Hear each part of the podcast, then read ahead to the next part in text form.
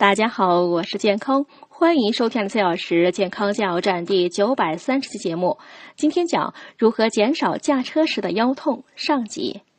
针对司机腰痛的发病特点，应从以下几个方面采取预防措施：一、减少震动，及时报废旧汽车，更换陈旧的磨损的汽车零部件，对汽车呢定期维修和保养。有条件的驾驶座椅可安装隔震装置，使用空气隔震支撑装置座椅。没条件的中档汽车呢，哪怕是多加一层坐垫，都可起到一定的隔震效果。第二，间歇休息对疲劳的肌肉可起到一定的复原作用，所以在连续驾车途中，司机呢应有几次间歇性休息，以缓解工作中的噪声以及不良的气候条件带来的其他伤害，既保护了健康，还有助于减少交通事故，将疲劳驾驶的风险降到最低。